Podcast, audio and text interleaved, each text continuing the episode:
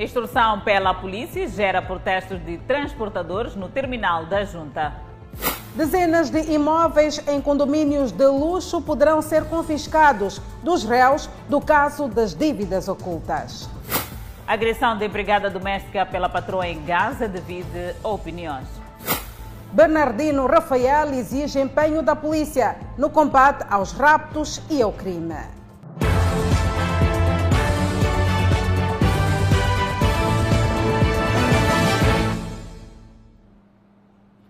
Boa noite, estamos em direto e em simultâneo com a Rádio Miramar e com as plataformas digitais.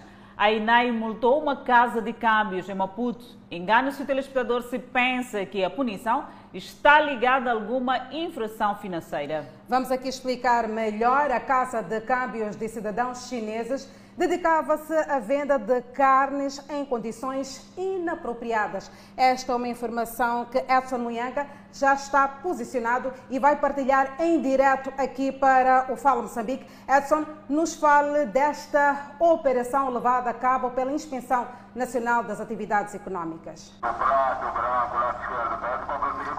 Muito boa noite, Danissa. Boa noite, Adelaide. A saudação se estende para o estimado telespectador que acompanha neste momento o Fala Moçambique. Trazemos um caso constatado pela Inspeção Nacional das Atividades Econômicas da venda de carne de forma desregrada na cidade de Maputo. Foi precisamente numa casa de câmbios ao longo da marginal que a INAI descobriu depois de denúncia, a venda de carne sem o respeito dos critérios estabelecidos no estabelecimento que possui letreiro à Casa de Câmbios, a equipa, letreiro da Casa de Câmbios, dizendo, a equipa da Inspeção Nacional de Atividades Econômicas encontrou no interior três congeladores contendo duas carcaças de vaca, 15 sacos plásticos de cabeça de vaca e 19 plásticos de carne produtos, de produtos conservados de forma inadequada. Portanto, Denise Adelaide, vale a pena ainda dizer que, com, como medida, a Inspeção Nacional das Atividades Econômicas já suspendeu e de forma imediata a venda de carne no referido local. O proprietário do estabelecimento foi notificado a se fazer presente na INAI. Ah, portanto, Danissa e Adelaide, desenvolvimentos em relação a este caso que ameaça a saúde pública, a Miramar poderá trazer mais desenvolvimentos nos próximos blocos reservados à informação. Muito obrigada, Edson Muyanga, aqui por esta pronta intervenção aqui para o Fala Moçambique, mas também devemos ouvir a outra parte em relação a este assunto da Casa de Câmbio que vende carne nestas condições inapropriadas. Temos já em linha a inspetora-geral da INAI, Rita Freitas, a quem desde já queremos agradecer a sua participação via telefónica aqui para o Fala Moçambique. A primeira questão que iríamos colocar é esta. Conta-nos como é que foi possível se chegar até esta casa. Muito boa noite.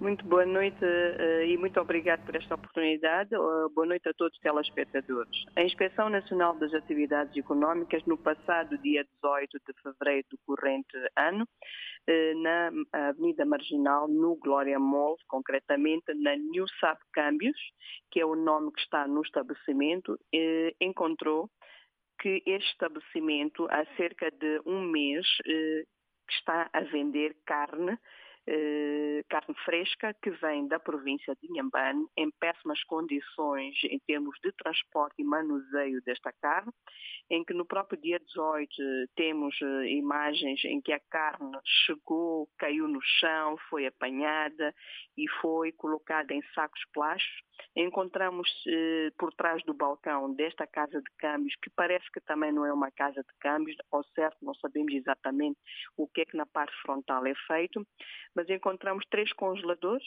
e dentro dos três congeladores tinha vários eh, tipos de sacos.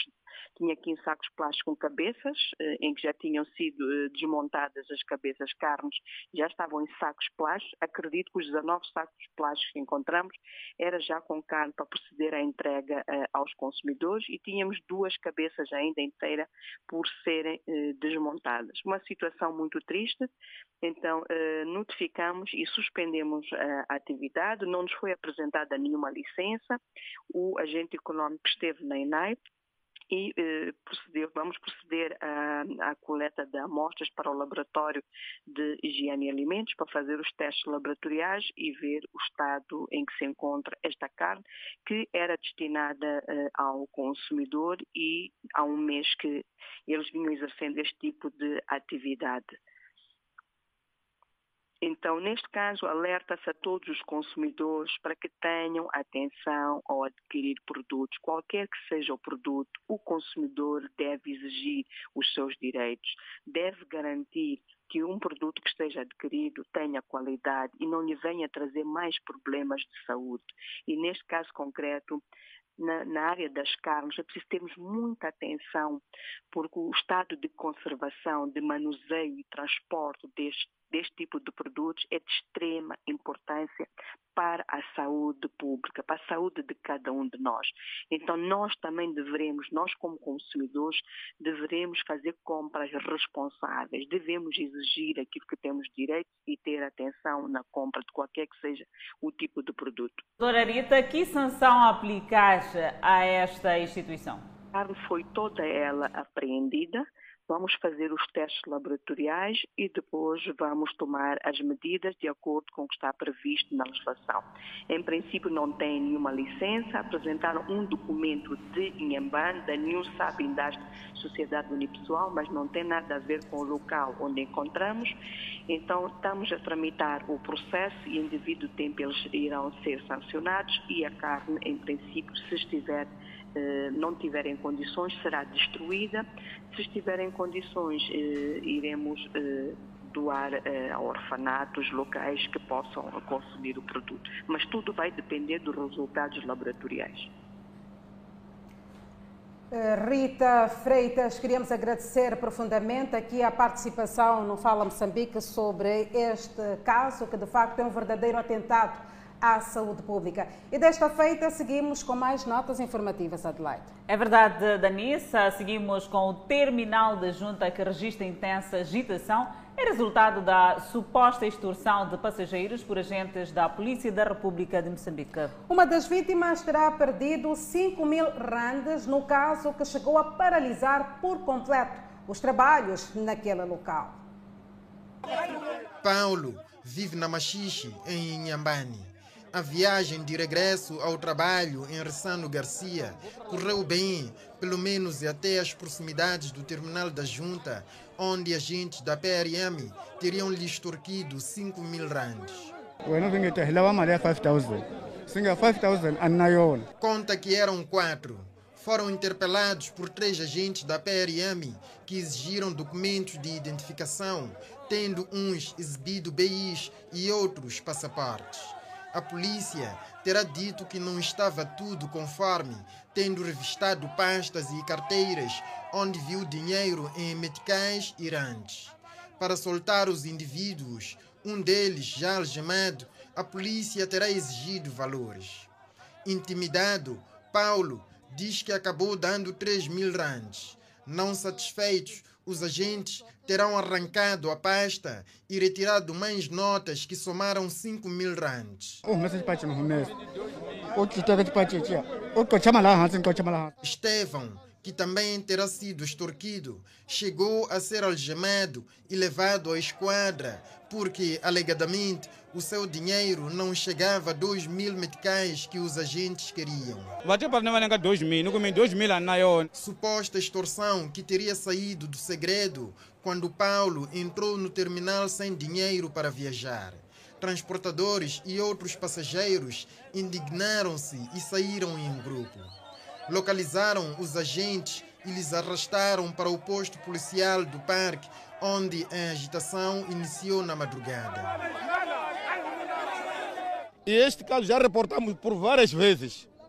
Então não é a primeira vez que acontece? Não é pela, pela primeira vez. Os que procuram serviços de transporte para vários destinos aqui no terminal da Junta descem em duas paragens separadas pela estátua de Felipe Samuel Magaia e passam sempre por aqui. É aqui onde têm sido interpelados pela polícia e é aqui onde acontece o grosso das extorsões, segundo testemunhas, sinal de que a extorsão desta vez veio despertar a atenção para o que vem acontecendo desde sempre. Da, da outra vez era 1500. Levaram? Sim, levam, sério, levam. Mesmo antes de ontem. Ontem. Da simples agitação, a situação evoluiu para greve. Transportadores paralisaram a atividade e bloquearam os acessos do parque, exigindo que a polícia devolva no local o dinheiro. Nós queremos que a polícia devolva o dinheiro que foi extorquido do passageiro. Transportadores que perdem passageiros, estes começam a evitar o parque da junta. Aqui dentro ficamos sem passageiros, por serem extorquidos demais com a polícia da proteção. Suposta extorsão que terminou com detenção dos agentes da PRM implicados. E para este caso, os agentes acusados de extorsão ao cidadão moçambicano no terminal rodoviário da Junta poderão ser expulsos da polícia. A medida surge mesmo após a agitação e paralisação da atividade pelos transportadores ocorridos na manhã desta terça-feira. Algemas já nas mãos dos agentes da polícia, acusados de extorsão no valor de 3.500 randes, o equivalente a cerca de 15 mil meticais, a cidadão moçambicano no terminal rodoviário interprovincial da Junta. Os dois agentes reconhecem ter recebido valores extorquidos da mão destes uh, cidadãos uh, moçambicanos que pretendiam regressar para a África do Sul, mas dizem que em nenhum momento o valor ascende a 5 mil randes. Os agentes defendem-se, alegando que o referido cidadão moçambicano estava a transportar pessoas sem documentação. Estamos na junta e estava esse senhor, esse senhor tem dupla nacionalidade, é sul-africano e também moçambicano. Então, trazia com esses, esses três jovens não identificados do vinham de Muxunga. Então, quando nós estamos já a levar eles para a esquadra, ele pediu esse valor ao colega e tirou esse valor, deu ao colega de 1.500 randes. Reconhecem ter exigido o valor de 1.500 randes uma extorsão abortada graças à fúria popular. Então, chegado a este ponto que em algum momento nós obrigamos para que ele pudesse nos acompanhar e ele insistiu tanto de que não pudéssemos chegar até a esquadra. O erro nosso, reconhecemos, foi de ter aceito aquele valor, né, que em algum momento não saiu nossos princípios da polícia. É, é, bem, enfim, o erro foi este termos aceito a oferta dele da, da, da, da, da, por ele e por nós. O arrependimento. Fizemos um trabalho que infelizmente não saiu como devia ser por, por, por, por, causa de cidadãos curiosos que vieram também no serviço. E como nossos dirigentes não podem fazer nada, podem ouvir o cidadão, e nós estamos nessa situação. Não podemos, não temos a oportunidade de ouvir nossa palavra e confrontar a ele. Por isso estamos aqui, estamos de serviço, assumimos que estamos escalados lá e alguma coisa não saiu bem. Não por nossa culpa, tentamos fazer nosso melhor para tentar cumprir com o nosso, nosso zelo. Mas eh, foi isso que deu. Em algum momento não receber de ofertas alheias. Exatamente. Talvez ter mais atenção, ser mais contundente, ser intolerante, ser, ter excesso de zelo, talvez. Talvez como fomos mais passivos, talvez devemos ficar disso. Tolerante é o quê? É se calhar avançar eh, para a força física? Não, não, não, não, não podemos usar a força para quem não, está, que não, que não, que não usa força. A polícia repudia a atitude dos agentes e diz não ser postura da corporação. Não é um comportamento representativo dos agentes da autoridade. Os agentes da autoridade, quando saem à via pública, são instruídos a proteger o cidadão e garantir que este cidadão circule livremente e não em cenários, portanto, eh, de extorsão. E promete medidas duras. E todo é, comportamento igual a este deve ser repelido e a medida mais provável é a expulsão, portanto, desses agentes, mercê do processo disciplinar, mas também do processo crime que já foi lavrado. Em relação às queixas de extorsão envolvendo agentes da polícia no terminal rodoviário da Junta, a polícia promete investigar o caso. Seguimos com outras notas informativas. Será uma greve silenciosa que surge depois da suspensão do aumento da tarifa do transporte da rota Pazimane? Adelaide, eis a questão. Verdade é que esta terça-feira foi dramática. Os passageiros esperaram horas pelos carros que não apareceram. Os detalhes acompanha. Passageiros embaixo do sol à espera de um transporte para Pazimane e Marraquém. Nenhum chapa presente para o efeito e pouca informação. De acordo com os fiscais do terminal de transporte, Os chapeiros da rota Vila de Marraquém Possolane não trabalharam esta quarta-feira em suposta reivindicação ao pedido dos passageiros de revisão do preço que está a ser cobrado. Mal.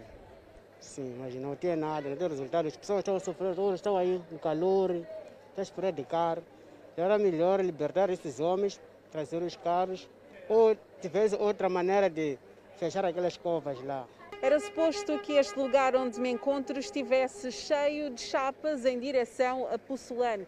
Entretanto, a imagem é esta. A rua está vazia, mas do meu lado direito, filas de pessoas à espera deste transporte que lhes possa levar para casa. Eles dizem que não têm informação de uma possível greve e, neste momento, equacionam qual é a melhor forma de chegar ao seu destino. Estão a dizer que querem aumentar o preço e pessoas estão a negar. Eles querem 20 meticais, mas 20 meticais é muito. Sim, pessoas é muito perto, pagamos 10, 10, 10. Então 10 para 20 é muito prolongo. Pelo menos 13 meticais. Podemos ser. Já está aqui há muito tempo? Estou aqui há muito tempo. Até parei daqui, fui para lá, voltei. Estou aqui há duas horas de tempo, não tem chapa. Estamos a chegar, estamos a ver que não tem chapas aqui praticamente. Nenhum carro que tem aqui, não tem chapas. Não sabe o porquê? Não sei. Entretanto, os transportadores estiveram empenhados eles mesmos em resolver a situação de intransitabilidade da estrada. Já os passageiros reiteram que o valor de 20 meticais cobrado na rota Vila de Marraquém-Possolane é para eles pesado. Não dá para caminhar. Estamos a passar mal de verdade, precisamos de ajuda, porque não temos carro aqui em Possolane. Já não sabemos o que, é que se passa. Estamos a pedir favor mesmo, nos ajudar, porque estamos a passar mal. É uma bicha grande assim. Não tem chapas. Como é que vamos caminhar? Estou a vir do hospital, estou doente. A Miramar sabe que o governo de Marraquém está neste momento no processo de melhoria das condições da estrada que dá acesso ao Pazimane e que, enquanto isso não acontece, trabalha com os transportadores para voltar a repor o preço de 15 meticais nesta via. Oxalá que volte à normalidade. O assédio no local de trabalho tem sido um fenômeno difícil de combater. O caso de uma empregada doméstica que foi violentada pela sua patroa está a levantar debates na nossa sociedade. Qual é o perfil ideal para sua empregada doméstica? São muitos os casos de empregadas domésticas que se envolvem com o chefe de família e ainda de donas de casa que acabam desenvolvendo relações de namoro com os empregados domésticos. Casos que envolvem empregadas domésticas têm predominado e tornam-se difíceis de controlar nas diferentes famílias que procuram alguém para ajudar nas tarefas de casa. Mulheres denunciam exageros no comportamento de algumas empregadas domésticas. A empregada pode sair de casa bem vestida, mas quando chega no local de trabalho tem que trocar de roupa, tem que pôr uma roupa para o trabalho. Da minha casa, ela, por exemplo, ela fica com batom, então não perguntamos a ela o porquê dela estar tá de batom. Então eu acho que não é adequado nem para respeitar a família onde ela vai trabalhar, né? Ela tem que estar de uma forma que transmite respeito. Algumas empregadas domésticas têm sofrido assédio. Igual cenário tem acontecido no sentido inverso. A Miramar ouviu algumas mulheres que defendem que as empregadas domésticas devem se vestir de forma respeitosa para que o ambiente no local de trabalho seja saudável. Não, eu acho um exagero quando elas chegam em casa, há outras que têm tendências de seduzir o patrão. Então, no distrito de Xongwen, província de Gaza, as autoridades policiais detiveram esta mulher por estar envolvida na agressão de sua empregada doméstica por supostamente tentar se envolver com o marido. A mulher que optou pela agressão antes de ser a dona de casa foi antes empregada doméstica, também da mesma casa, situação que fez com que a antiga esposa abandonasse o relacionamento de anos.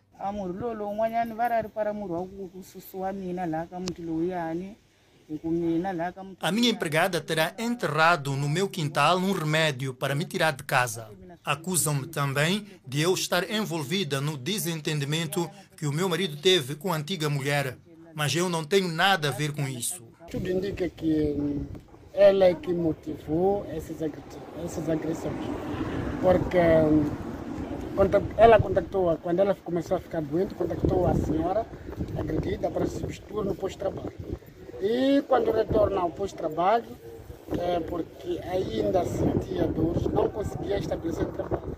E chegaram ao ponto de acharam que a doença era motivada com a afilhada que havia arranjado para se substituir no trabalho. O Sindicato Nacional de Empregados Domésticos continua preocupado com casos de assédios. Sobre o assédio, é uma situação que nos preocupa muito nós como sindicato, mas que tem acontecido várias vezes. Recebemos a situação em que os patrões é que assediam as trabalhadoras. No caso do patrão ser assediada, nunca recebemos aqui no sindicato. Para combater os assédios, o Sindicato Nacional de Empregados Domésticos apela à denúncia dos casos. O posicionamento das empregadas nesse, perante essas situações deve colaborar com as instituições. Temos a instituição de mulher e gênero, temos os sindicatos que estão mesmo contra o assédio no local do trabalho. O Sindicato Nacional, que olha para os direitos dos empregados domésticos, vai desenvolver uma campanha de repúdio aos assédios nos próximos meses. Seguimos com outras notas. O comandante-geral da Polícia apelou à corporação a empenhar-se no combate aos raptos e crimes organizados. Bernardino Rafael falava hoje na apresentação de Fernando Tsukane, o novo vice-comandante da PRM, a corporação. Combater o crime organizado e desmantelar os grupos que se têm dedicado aos raptos no país é prioridade da Polícia da República de Moçambique. Bernardino Rafael, comandante-geral da PRM, orientou aos comandantes de esquadras e chefes de operações a trabalhar com afinco para colmatar todas as falhas ao nível de segurança. Por outro lado, exigiu o esclarecimento dos casos de raptos. Não deixe que as pessoas circulem com as armas. Não deixem operações que não têm nada a ver com a polícia, que a polícia não conhece. A gente liga, está a acontecer tal coisa. Comandantes, não sei. Como não sabe? Como não sabe? Tem de saber. O comandante-geral da polícia afirma ainda que vai haver permuta nas esquadras para que se consiga trabalhar melhor na perseguição aos criminosos e resposta aos casos criminais. Não se pode aparecer alguém a fazer disparo, a circular com arma no seu território. Quem tem que circular com arma no território de uma esquadra tem que ser a polícia. Este encontro serviu ainda para apresentar à corporação o novo vice-comandante-geral da PRM. E o sentimento que eu tenho é que nós, oficiais, sargentos e guardas da polícia, da polícia, somos educados à prontidão para o cumprimento das missões, quer sejam elas simples ou complexas. E na polícia não há missões simples, todas são complexas e desafiantes. Excelência, estou pronto para colaborar dentro de todas as minhas forças e energia. Reforçar a segurança nas fronteiras, não permitindo assim a entrada de imigrantes ilegais no país e ainda melhorar a relação com a comunidade para combater melhor casos de violência doméstica e acidentes de viação. Foram algumas das orientações passadas à Polícia da República de Moçambique para o decorrer do ano. Por agora, o momento é reservado ao julgamento das dívidas ocultas. Arresto dos bens de alguns réus é o tema dominante nos últimos dias.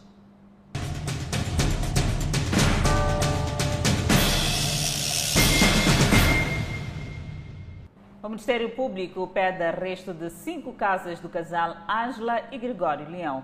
Nesta mesma senda, a investigação da PGR descobriu uma casa ligada a Ndambi Gebuza. Foi durante a audição do último declarante do processo das dívidas ocultas que o Ministério Público pediu o arresto de bens de alguns réus deste processo. Vamos ao casal Ângela e Gregório Leão. Sabe-se que o casal Leão é dos mais sonantes neste processo das dívidas ocultas. De acordo com o Ministério Público, detém ativos em nome pessoal ou sociedade na Anlab Investimentos SA, na qual o antigo diretor dos Serviços de Informação e Segurança do Estado é acionista. O Ministério Público diz ainda haver bens que não foram registrados em nome do casal, como é o caso de parcelas de terra que estão registradas em nome de Ambrosio Orubal, irmão de Gregório Leão. O casal Leão poderá ver arrestados cinco imóveis.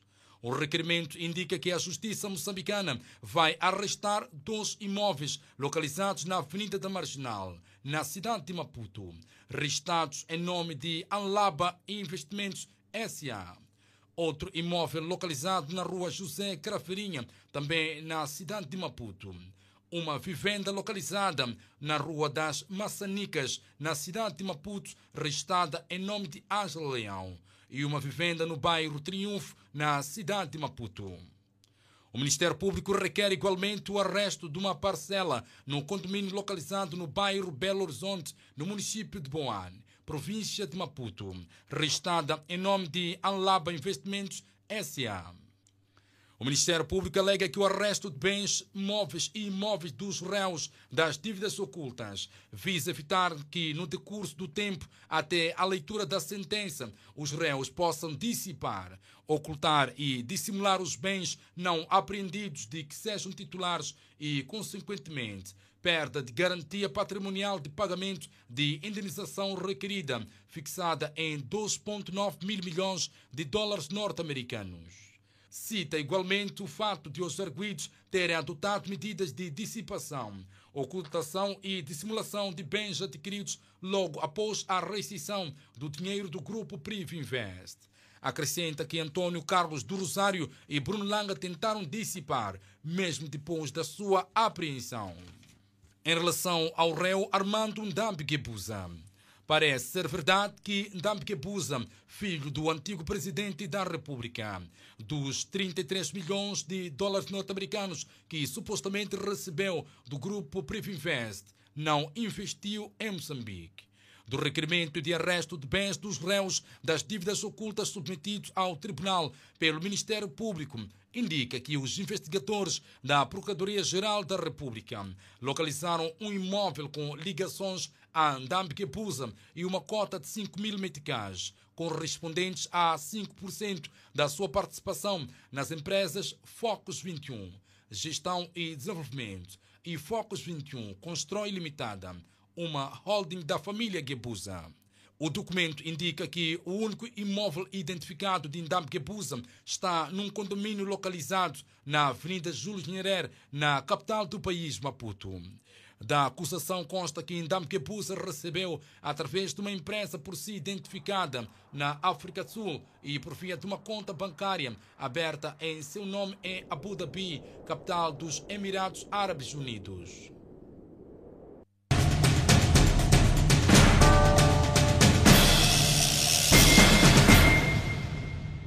Seguimos com outras notas. Após o ataque cibernético ocorrido esta segunda-feira, o governo garante que parte dos portais já estão acessíveis para consulta.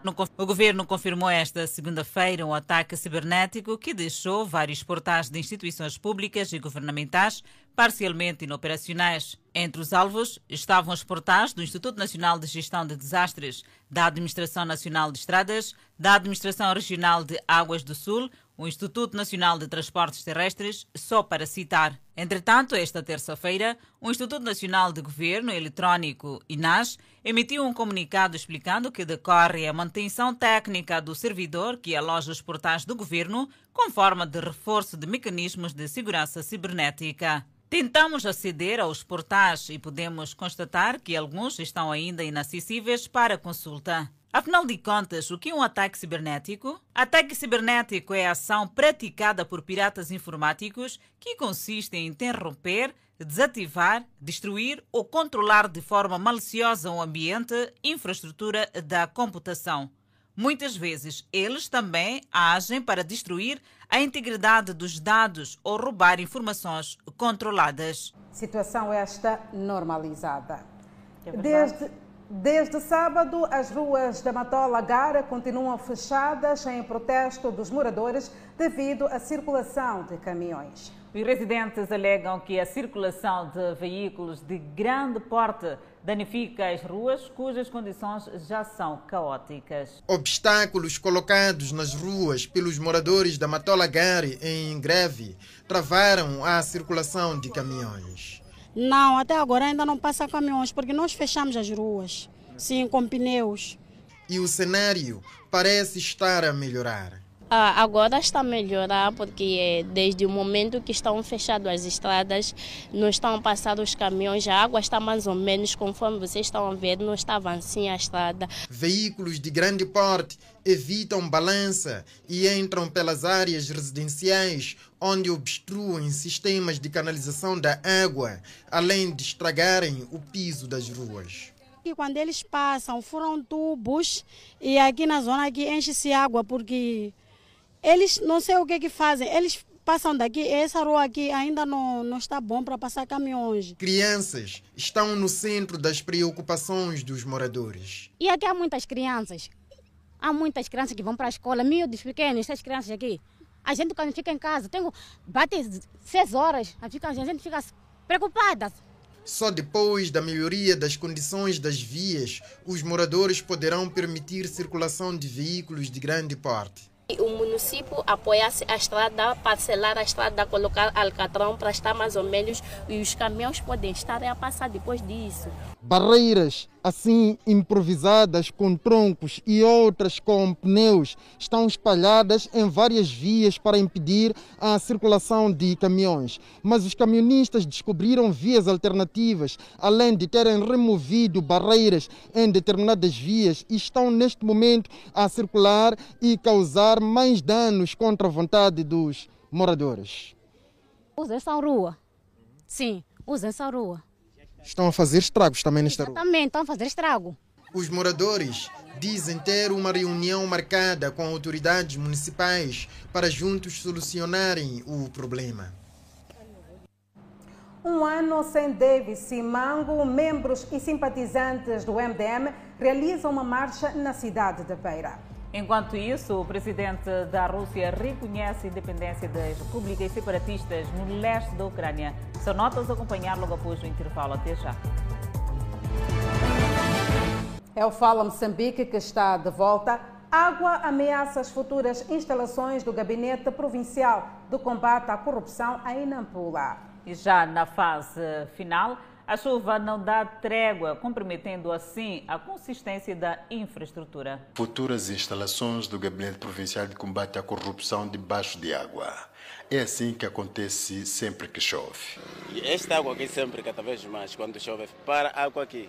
A obra até pode ser de raiz, mas peca pelo fato de no início ter havido falhas de implantação do edifício. Mesmo parte das viaturas e alguns equipamentos usados na obra estão na água. Parte dos trabalhadores da empresa que executam a obra são obrigados a dobrar as calças. Nós tivemos que recorrer à escada para alcançar o interior das instalações. Uma infraestrutura de raiz, mas debaixo de água. Só para ver, para trazermos esta boa imagem, tivemos que recorrer aos tempos da adolescência, tanto por meio da ajuda de uma escada, subimos aqui em cima do muro para trazermos esta dura realidade com que se apresentam as futuras instalações do Gabinete Provincial de Combate à Corrupção na província de Nampula. As obras das futuras instalações do Gabinete Provincial de Combate à Corrupção em Nampula arrancaram em 2014. Estavam já na fase final da sua execução, mas parece que o sonho dos funcionários da instituição em estar na nova casa pode estar adiado se medidas urgentes não forem tomadas. a situação está muito grave. Epa, a FAG devia fazer antes, antes de, de obra, ia fazer uma a, a estrada, ia, ia fazer uma vala de, de drenagem para assim, não, não, não, não, não, não encher essa água.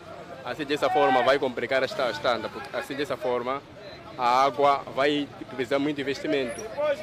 E, e o edifício, se encher, o edifício vai ficar muito embaixo, vai ficar, vai, vai, vai ficar mal, mal realizado. A FAI também foi de empreiteiro, devia realizar devia realizar antes, antes de construção. Ia fazer uma, ia fazer um enchimento, depois de enchimento ia organizar ver qual será o nível da água. Contactado o Gabinete Provincial de Combate à Corrupção em Nampula, e embora não tenha sido gravar a entrevista, assegurou que já foi acionado o fiscal respectivo empreiteiro da obra para a devida correção do problema, que passa necessariamente na abertura de uma vala de drenagem, assim como a construção de um aqueduto na estrada Nampula-Namtil, que supostamente impede o escoamento das águas. Membros e simpatizantes do MDM recordam hoje, na cidade da Beira, um ano em memória à figura de Davis Simango. Na ocasião, centenas de pessoas marcharam pelas principais artérias daquela cidade. Foi a 22 de fevereiro de 2021 que Davis Simango perdeu a vida na vizinha África do Sul, para onde teria sido evacuado para tratamentos médicos. Nesta terça-feira, membros e simpatizantes do MDM saíram à rua e marcharam até o cemitério Santa Isabel, onde prestaram homenagem à figura de Davis Simango. E depois a marcha seguiu até a delegação provincial na cidade da Beira. A ideia desta cidade foi com esta célebre frase de Davis Simango, que o presidente do Movimento Democrático de Moçambique começou a dirigir-se aos membros e simpatizantes desta formação política para que continuem a seguir os feitos de Davis Simango, passado um ano de eterna saudade. Davis Simango, nos seus últimos dias, lançou palavras proféticas, palavras proféticas, em que ele disse de voz bem viva: cuidem a beira, cuidem a beira. E essas palavras podem ser extensivas. Cuidem também. Para o presidente do Movimento Democrático de Moçambique, este é o momento de cada um fazer a sua parte, guiando-se nos ideais de Davis Simango. Ao celebrarmos o primeiro ano, devemos olhar para as suas obras e perguntar a cada um de nós qual é o nosso papel, qual é a nossa função qual é a nossa responsabilidade? Alguns membros do MDM que marcaram presença na cerimônia da celebração de um ano de desaparecimento físico de Davis Simango afirmam ser difícil esquecer os seus feitos. É difícil esquecer o presidente Davis Simango. Para ele continua vivo na nossa memória, na nossa mente, na nossa vida. Sempre muita saudade mesmo. Vê muita coisa, porque ele fez muita coisa para nós aqui na nossa cidade da Beira. Foi um presidente que nunca jamais vamos ver ele fisicamente, mas em memória e em seus ideais, estamos juntos. As celebrações de um ano de eterna saudade à figura de Davis Simango iniciaram na semana passada com várias atividades políticas, culturais e desportivas. O olhar é para o custo de vida. O carvão vegetal está cada vez mais caro na cidade de Nampula. E esta realidade está a sufocar o poder de compra. O carvão vegetal é bastante utilizado na cidade de Nampula para a confecção de alimentos comparativamente aos outros combustíveis. Agora está a ser vendido a preços muito elevados para os consumidores. Num dos postos de venda deste produto, Ancha Ibrahimo ficou 30 minutos enquanto pensava se arriscava comprar um saco de carvão que antes custava entre 250 a 300 meticais, mas atualmente é vendido a 350 a 400 meticais. O carvão vegetal subiu de verdade, porque antes nós comprávamos a 350 a 380, agora estamos a comprar 500, 600 meticais, está um pouco complicado. O fato agravou-se neste tempo chuvoso. Senhora Teja Momadi, outra compradora de carvão vegetal, usa durante o mês um saco e meio a dois. Diz que agora a vida ensinou-lhe a poupar para evitar dissabores na logística. Não é fácil. Imagina lá uma pessoa só tem 400 e quer comprar carvão. Chega aqui apanha 450, 500, 550. Não está fácil, tem que voltar sem carvão. Estes dois vendedores fazem a venda de carvão vegetal há dois anos.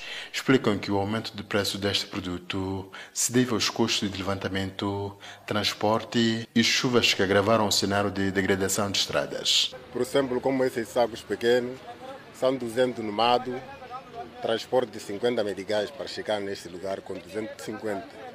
Então vendemos 400 ou 350. Quando for esse tipo de aquele outro sacos mais grande, 550, 600, até 500. Mas vale a pena? É para um pouco. Os outros vendedores preferem transportar o carvão do mato à cidade por meio de bicicletas. Em bicicletas como estas, os praticantes desta atividade tanto carregam dois sacos da zona onde tanto extraem carvão vegetal até aqui à cidade. Dizem que levam 3 a 4 horas de tempo até chegar à cidade, porque de lá para cá não tem sido uma tarefa fácil por causa da degradação de estrada. Não é fácil, por isso por dia, um dia sim, um dia não, um dia sim, um dia não. O aumento do preço do carvão vegetal verifica-se um pouco por toda a cidade de Nampula. E o governador de Sofala, Lourenço Bulha, promove audiências públicas para escutar os problemas que aponquentam a população da província. Venâncio Livacimo, de 32 anos de idade, terminou sua formação há 9 anos e de lá para cá vive de pequenos pescados enquanto procura por uma oportunidade de emprego. Ao se perceber da audiência pública promovida pelo governador de Sofala, Venâncio chegou cedo à Casa dos Bicos para, como os outros, ter a sua oportunidade de expor a sua preocupação ao timoneiro da província. O motivo que me essa oportunidade né, de, de emprego. Sim, sim, sou formado e estou à procura depois de oportunidades. É formado em que área? Canalização e serrilheira civil. Tal como Venâncio, havia muita gente na mesma situação. A preocupação é de eu quero fazer alguma coisa. Fiz formação do catálogo infantil, só que não consigo alguma coisa até hoje. Minha preocupação provém pedido de, de emprego para os meus filhos. Pedido de emprego para os seus filhos? Sim. São quantos? Tenho dois que já fizeram a décima segunda, passam três anos e eles estão fora do assunto. O senhor Antônio Roberto diz que pediu ao governador a bolsa de estudo para que o seu filho, que terminou a 12 classe, dê continuidade à sua formação e enalteça a iniciativa do Executivo Provincial. É boa iniciativa porque está-nos ainda mais motivar para, para que os nossos filhos eles tenham mais continuidade com os estudos. Isso é um acesso. As audiências iniciaram nesta segunda-feira e mais de 80 pessoas foram atendidas, sendo que 60% dos casos tratados aqui na Casa dos Bicos.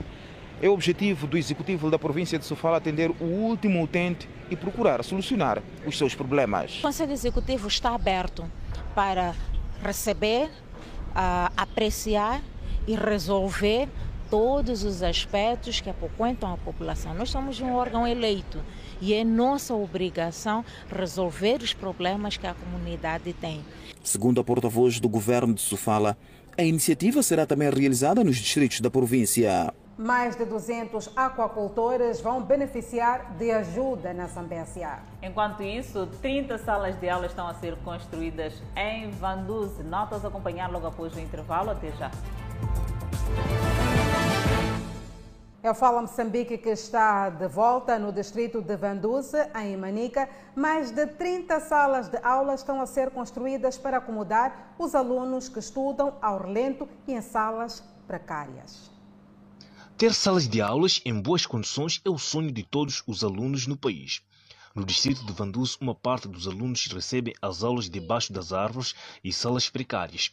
Por exemplo, na EPC 1 e 2 Matosinho, as crianças não estão acomodadas por conta da falta de salas de aulas.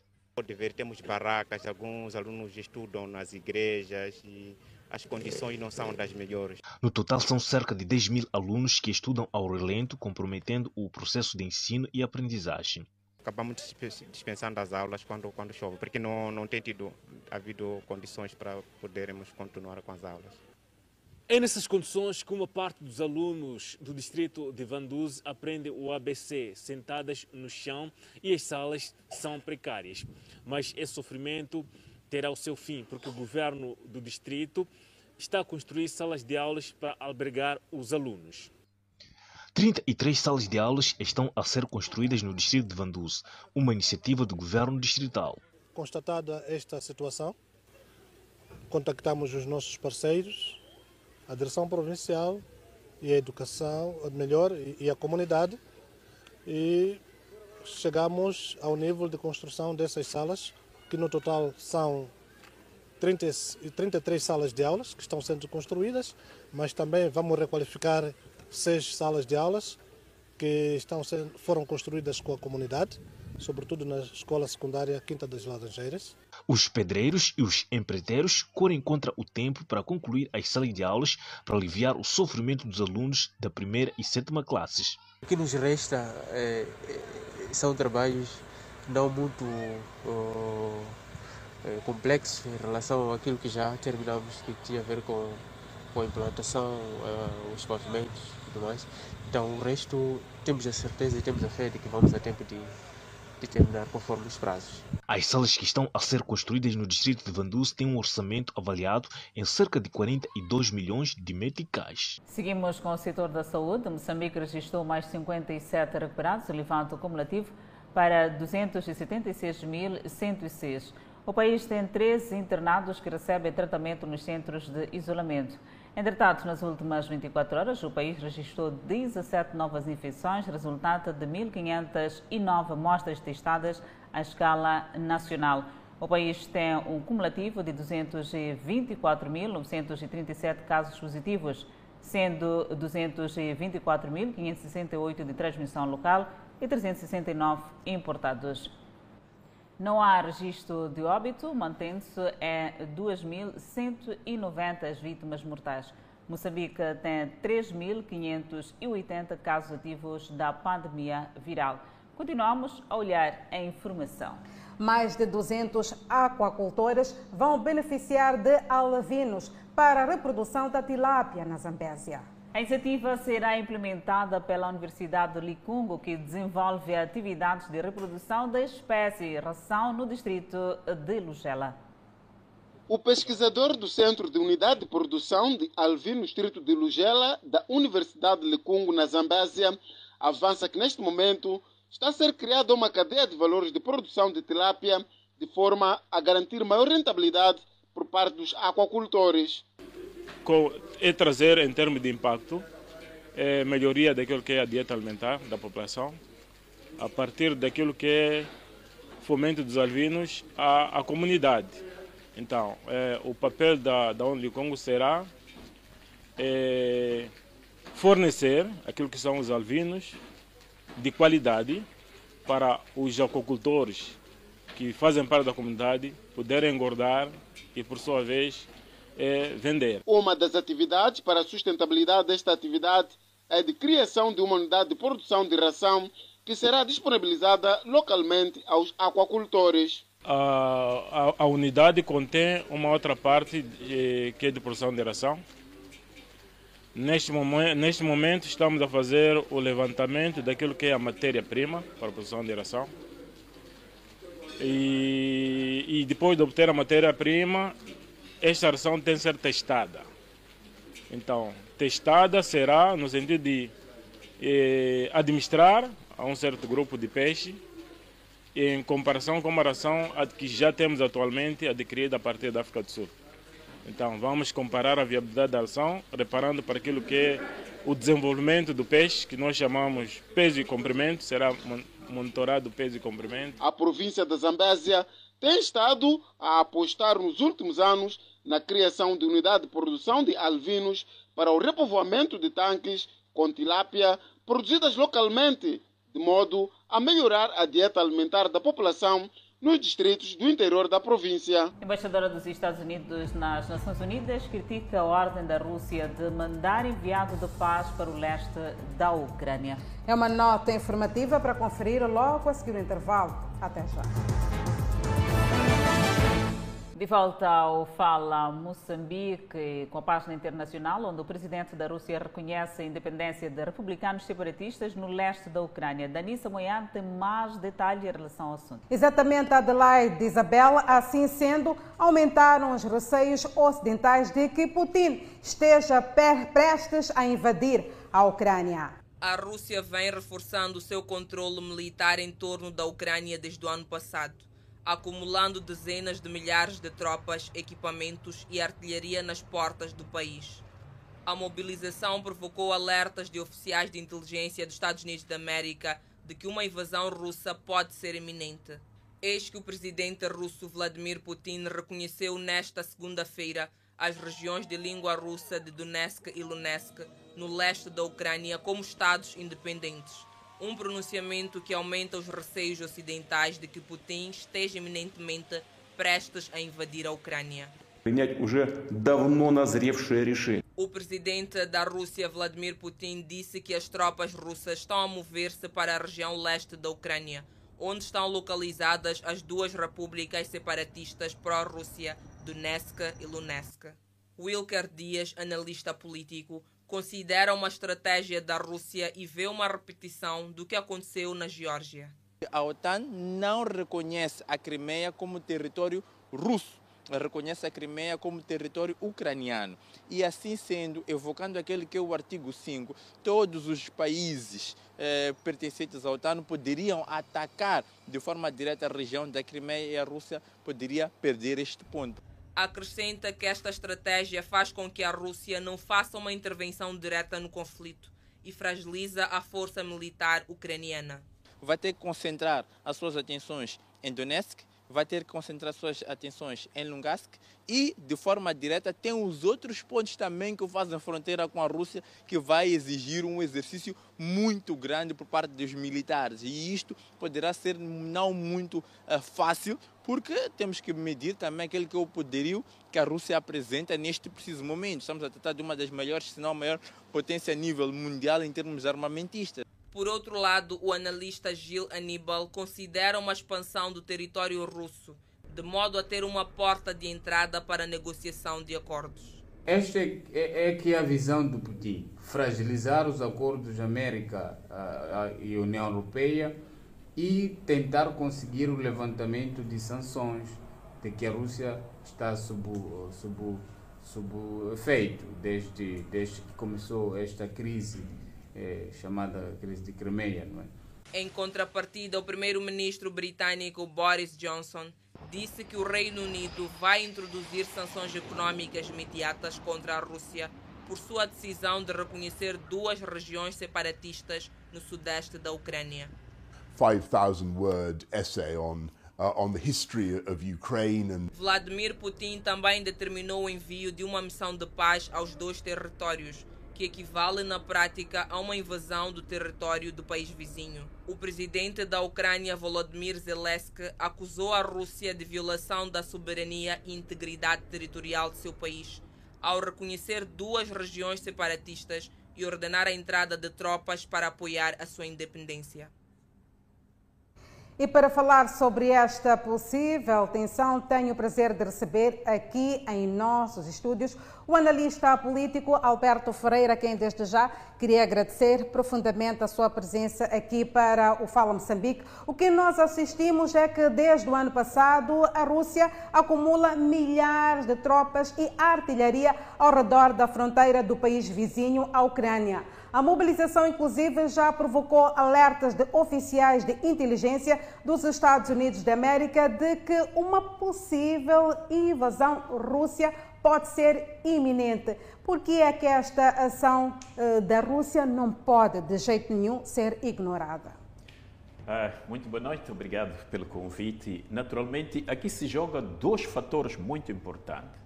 Um dos fatores, e também isso detém a Rússia de invadir imediatamente, é a questão do direito internacional. Exato. A Ucrânia é um país soberano. Enquanto país soberano, nenhum outro país tem autonomia, direito de impor ou de fazer com que a Ucrânia saiba ou faça acordos com os outros países, dependendo, portanto, da Rússia. Ucrânia foi, portanto, fez parte da URSS e já não o é. Exato. Etnicamente, do ponto de vista estratégico, no que diz respeito à, à, à componente cultural, a componente Ucrânia e Rússia praticamente é a mesma população. Mas é preciso verificar aqui uma coisa muito importante, é que ah, uma vez a Ucrânia não sendo mais parte da URSS e sob domínio total do Império Russo, a Ucrânia tem este direito de poder aderir à NATO. Todo o problema começa com a existência da NATO, porque a Ucrânia em si nunca teve grandes problemas com, com Putin e com a Rússia. Os problemas nascem justamente quando a Ucrânia pretende aderir e fazer parte da NATO. E é preciso também saber, do ponto de vista, de, de vista estratégico da defesa da integridade territorial da Rússia, a Rússia pretende uma paz onde à sua volta não, é, não existem ameaças. A NATO, às portas da Rússia, é uma grande ameaça, portanto, para a integridade territorial, para a soberania da própria Rússia. Temos que voltar atrás e ver quando é que nasce a NATO. A NATO nasce justamente para impedir o desenvolvimento da, da, eh, do comunismo, impedir o desenvolvimento, o alargamento da influência Rússia no mundo. Portanto, a NATO esteve sempre sob domínio dos Estados Unidos, de maneira muito particularmente e do Ocidente em geral. E o Ocidente e os Estados Unidos eles pretendem, e ainda é uma continuidade daquilo que nós podemos chamar de, uma, de um prolongamento da Guerra Fria. Nós pensávamos que a Guerra Fria, na verdade, teria terminado em 89 com a caída do Muro de Berlim, mas há um prolongamento da, da, da, da Guerra Fria. Está a falar exatamente deste prolongamento da Guerra Fria. Olhando aqui para o desenrolar, estamos a falar de envio de forças na fronteira. Biden e também líderes europeus alertaram que a Rússia sofreria sérias consequências, incluindo até sanções caso Putin avance com uma invasão. Este apoio das potências, portanto, para com a Ucrânia, como é que aqui pode ser encarado? Acho que vou já no seu fio de pensamento. Bom, as sanções contra a Rússia, nós quando fazemos sanções, Moçambique também sofreu sanções, Moçambique foi imposto para cumprir sanções das Nações Unidas com relação ao Ian Smith do Zimbábue e com relação do apartheid. Aquelas sanções que Moçambique aplicou, porque eram previstas assim, Moçambique começou a empobrecer-se justamente porque fechamos as fronteiras com o Smith do Zimbábue, na altura a Rodésia, e também com a, a, a apartheid. Qualquer sanção que tu fazes com outro, a própria Europa também vai sofrer revés. Porque, do ponto de vista energético, a Rússia está em melhor condições, é a Rússia que fornece o gás. Se a Rússia impedir, portanto, porque existem sanções, tantas sanções pesadas sobre a Rússia, é, vai ser simples, portanto, de dizer que eu não vou deixar que o meu gás possa estar ali. Portanto, a própria Europa está também atenta. E o primeiro a sofrer vai ser imediatamente eh, a Alemanha, que, que, que, faz parte e que, e, que usufrui mais, portanto, do, do gás usufrui da parte energética da, da, da, da Ucrânia. Da, Doutor da, Alberto Ferreira, só mesmo aqui para podermos gerir o tempo, vamos juntos acompanhar esta nota de reportagem que dá conta de que a embaixadora dos Estados Unidos da América nas Nações Unidas critica a ordem da Rússia de mandar enviados da paz para o leste da Ucrânia. É um absurdo, assim diz Linda Thomas Greenfield, embaixadora dos Estados Unidos da América nas Nações Unidas, que disse também que o reconhecimento de Moscovo das regiões separatistas do leste faz parte da sua tentativa de criar um pretexto para uma nova invasão da Ucrânia. Em uma reunião de emergência do Conselho de Segurança da ONU sobre a Ucrânia, Greenfield destacou que as consequências das ações da Rússia serão terríveis na Ucrânia. Europa e em todo o mundo e que o número de vítimas humanitárias aumentará significativamente se Moscovo invadir mais. As tensões entre Moscovo e as capitais ocidentais aumentaram após semanas de acusações dos Estados Unidos de que a Rússia enviou até 150 mil soldados perto das fronteiras da Ucrânia para uma invasão. A Rússia negou que queira invadir a Ucrânia e acusa o Ocidente de histeria. Vemos, portanto, este posicionamento. Se uma guerra total eclodir entre os dois países, dezenas de milhares de civis podem morrer e até 5 milhões de pessoas podem se tornar refugiados, segundo aqui algumas estimativas. A NATO acredita que a invasão é iminente. Estaríamos perante aqui uma guerra mundial e como África e Moçambique neste caso, eu, seria afetado? Eu, eu acredito que a Rússia está a usar a força justamente para ameaçar, porque na guerra, estrategicamente, é preciso mostrar a musculatura para poder e fazer com que o inimigo tenha, portanto, receio. E toda esta força é para demonstrar. Estamos a falar de 150 mil soldados. Quer dizer, que é um exército de um inteiro grande país que pôs nas fronteiras. Estamos a falar da Ucrânia, é um país bastante pequeno. Agora, 150 mil homens na fronteira é, portanto, uma, uma musculatura bastante grande demonstrada para dizer que o Ocidente é, é, que não deve, portanto, dar influência ou convencer para a Ucrânia ir para, para, para, para, para, para a NATO. O todo o problema vai ser sempre esta questão da NATO. A, a Rússia não pode invadir, porque existe aquilo que é o direito internacional. Sendo Ucrânia a integridade da Ucrânia, a soberania da Ucrânia, uma invasão vai fazer e vai dar razões com que todo o Ocidente Estados Unidos. E aqui estamos eminente para a Terceira Guerra Mundial.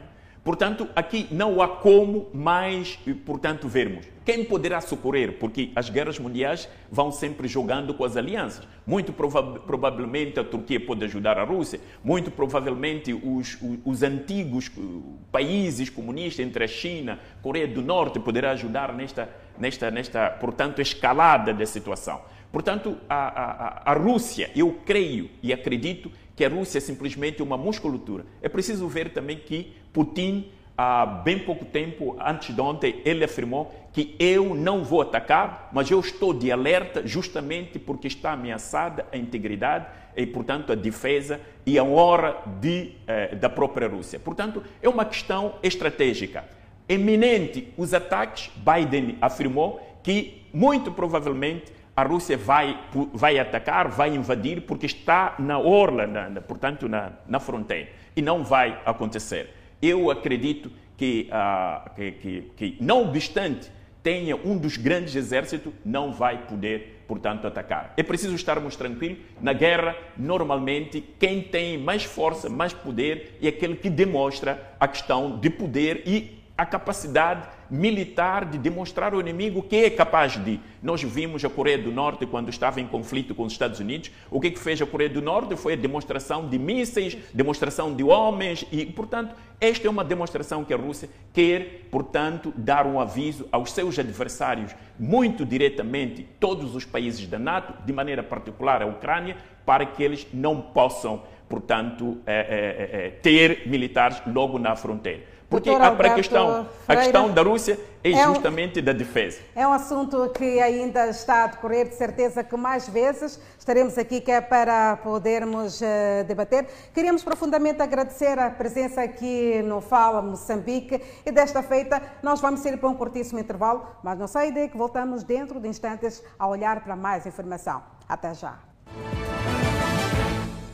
De volta ao Fala Moçambique, ainda com a página internacional, cerca de 60 pessoas morreram e dezenas ficaram feridas numa explosão que ocorreu numa mina de ouro artesanal no sudeste de Burkina Faso. A causa da explosão na província de Pony ainda não é conhecida. As imagens mostraram um grande local de explosão de árvores derrubadas e casas de estanho dizimadas. Corpos jaziam no chão cobertos por folhas de plástico. Não ficou claro exatamente que tipo de mineração de ouro acontecia no local. Burkina Faso abriga algumas das principais minas de ouro administradas por empresas internacionais, mas também centenas de locais menores e informais que operam sem supervisão ou regulamentação. As crianças frequentemente trabalham nessas chamadas minas artesanais. Acidentes são comuns. Burkina Faso, um dos países menos desenvolvidos do mundo, também está sob ataques de grupos islâmicos ligados à Al-Qaeda e ao Estado Islâmico, que buscam controle de locais de mineração como forma de financiar seus ataques violentos. A explosão ocorreu a centenas de quilômetros de onde esses grupos costumam operar e não havia sinal de envolvimento de islamitas. Companhia Nacional de Canto e Dança encerra espetáculos na Expo 2020 Dubai. Houve cruzamento de várias nacionalidades, etnias e cultura. As emblemáticas obras em Moçambique, O Sol Nasceu e Planeta Azul foram os temas dos cinco espetáculos apresentados pela Companhia Nacional de Canto e Dança na Expo 2020 Dubai. São peças que fazem o resumo da riqueza moçambicana a nível de danças tradicionais de sul, centro e norte do país. Atingimos aquilo que nós chamaremos de complexo ativado, atingimos, portanto, o apogeu, envolvendo todo o público a dançar. Desde o início do espetáculo, o público esteve a dançar. Isto constitui, portanto, uma grande contribuição na divulgação do que é o nome Moçambique e também nos, nas condições que Moçambique tem para atrair seus parceiros, atrair investidores e atrair o gosto do, do mundo por Moçambique. A participação da Companhia Nacional de Camp Dance na Expo 2020 Dubai foi uma oportunidade para Moçambique exibir suas potencialidades a nível de ritmos e danças tradicionais. Transmitiu-nos um calor que já não sentíamos o cansaço no palco, porque eles vibravam conosco e também assisti vários grupos aqui, aprendi, também aprenderam conosco. O público vibrou e dançou ao som dos instrumentos tradicionais moçambicanos. A Timbila, uma das maiores riquezas culturais de Moçambique, declarada Patrimônio da Humanidade pela Unesco, também coloriu o espetáculo. E num contexto como este, em que há a presença de pessoas de todo o mundo, foi particularmente uh, gratificante poder apresentar aquilo que é a nossa cultura para pessoas e instituições de outros países. Timbila é um dos instrumentos que faz parte dos materiais que constituem objetos decorativos do pavilhão de Moçambique na Expo 2020 Dubai, que termina a 31 de março. E com a cultura moçambicana além fronteira, colocamos ponto final ao Fala Moçambique. Muito obrigada pelo carinho da sua audiência. Já sabe que nós voltamos a estar assim bem juntinhos amanhã, à mesma hora aqui no seu jornal. Até lá, fique bem, uma feliz noite.